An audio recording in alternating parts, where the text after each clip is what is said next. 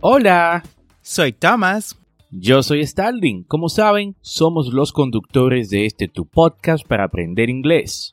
En esta ocasión queremos invitarte a nuestro audiocurso de inglés en Patreon.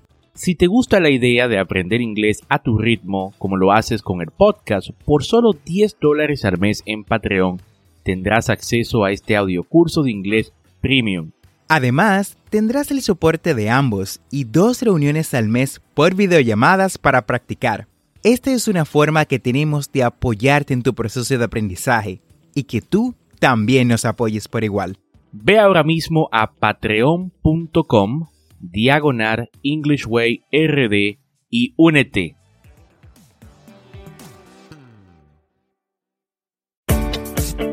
Bienvenidos a English Way RD, tu podcast para aprender inglés con Tomás Martínez y Starling Santos. Y en cada episodio te acercaremos a tu meta de hablar inglés, enseñándote frases, expresiones y gramática de una forma divertida y fácil de entender. Ahora vamos a la clase de hoy. Hi Thomas, how are you doing today? I am doing very well. Thanks. How about you? I am good. Y mejor ahora que puedo compartir con esta audiencia de English Way RD en el episodio número 96 de este tu programa para aprender inglés. Y esto es un podcast y la ventaja es que lo puedes escuchar cuando, dónde y cuántas veces desees. Y si te gusta lo que escuchas y quieres ser parte de la comunidad de English Way RD, únete a nuestro grupo de inglés en WhatsApp busca el enlace, grupo de WhatsApp en las notas y nos vemos dentro. Y cuéntame, Tomás, ¿qué vamos a aprender el día de hoy? En el día de hoy, Starling, estaremos hablando de un tema que tenía muchos deseos de traer y que me causó muchos dolores de cabeza mientras aprendía inglés. Y sé que muchos estudiantes y aquellos que están bien avanzaditos en lo que es el idioma aún tienen un poco de confusión con este tema. Estamos hablando de los negative questions, preguntas negativas. Pero antes de entrar en detalles, vamos a escuchar la frase del día. Quote of the day. If you are not willing to learn, no one can help you. If you are determined to learn, no one can stop you. Zig Ziglar. Si no estás dispuesto a aprender, nadie puede ayudarte. Si estás decidido a aprender, nadie podrá detenerte. Este quote alberga una gran realidad, una gran verdad. Y es que siempre he dicho que si una persona no tiene disposición a aprender, es imposible que aprenda. Todo se lo encontrará difícil y no nada tendrá sentido para él. Así que para aprender tienes que tener decisión. Tienes que estar decidido, saber lo que quieres y trabajar para lograr esa meta. Así que espero que apliques este quote a tu vida. Y cuéntame, Tomás, ¿con qué iniciamos?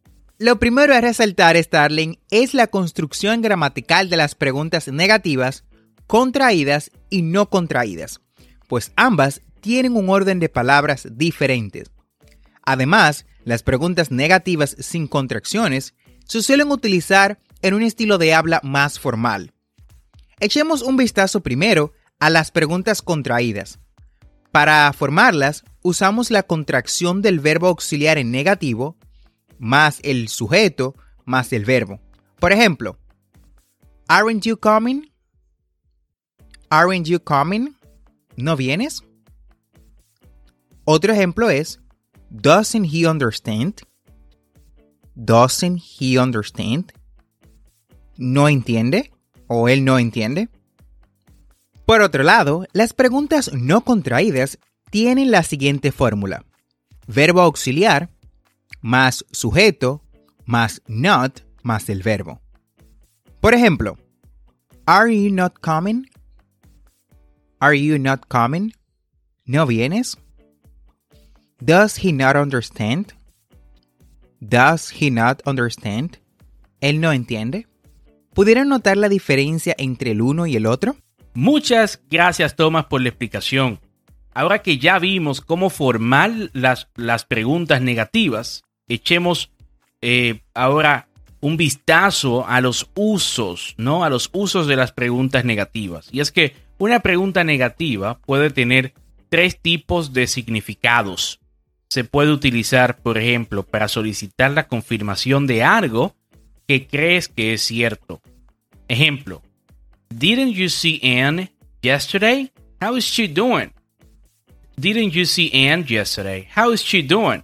Repeat after me. Repite después de mí. Didn't you see Anne yesterday? How is she doing? ¿No viste a Anne ayer? ¿Cómo está ella? Una pregunta negativa también se puede utilizar para solicitar la confirmación de una creencia negativa.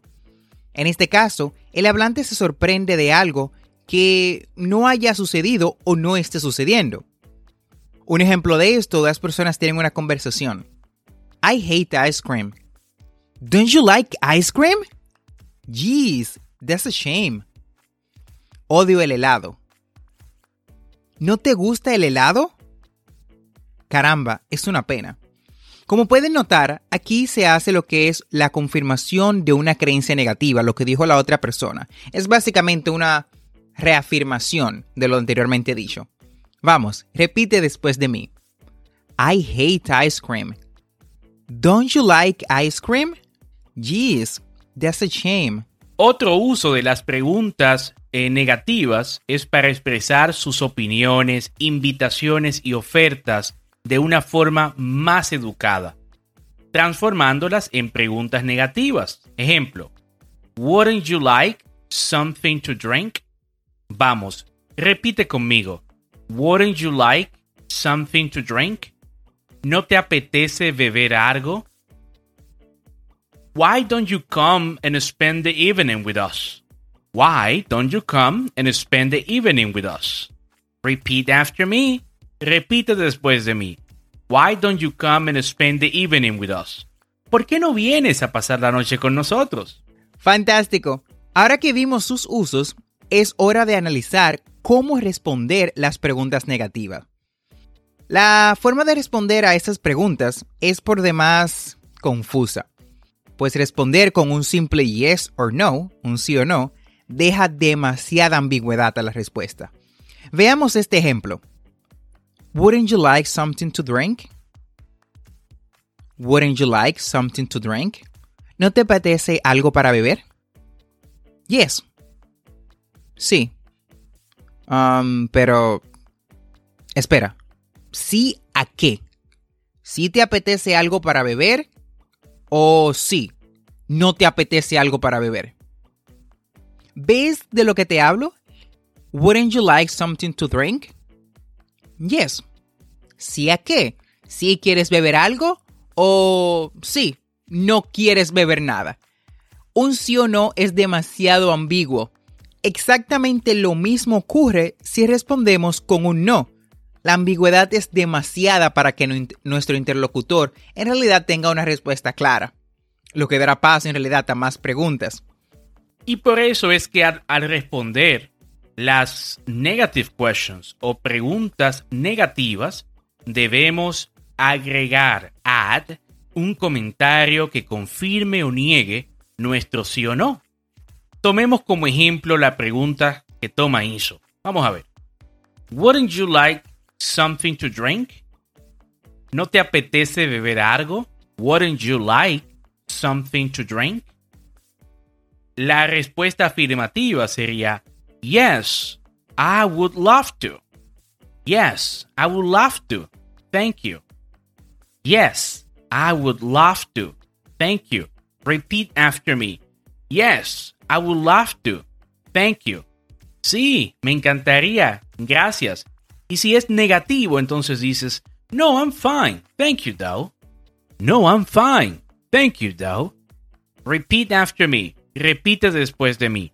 No, I'm fine. Thank you, though. En ninguna de las respuestas que dimos acá como ejemplo queda lugar a duda de nuestra intención.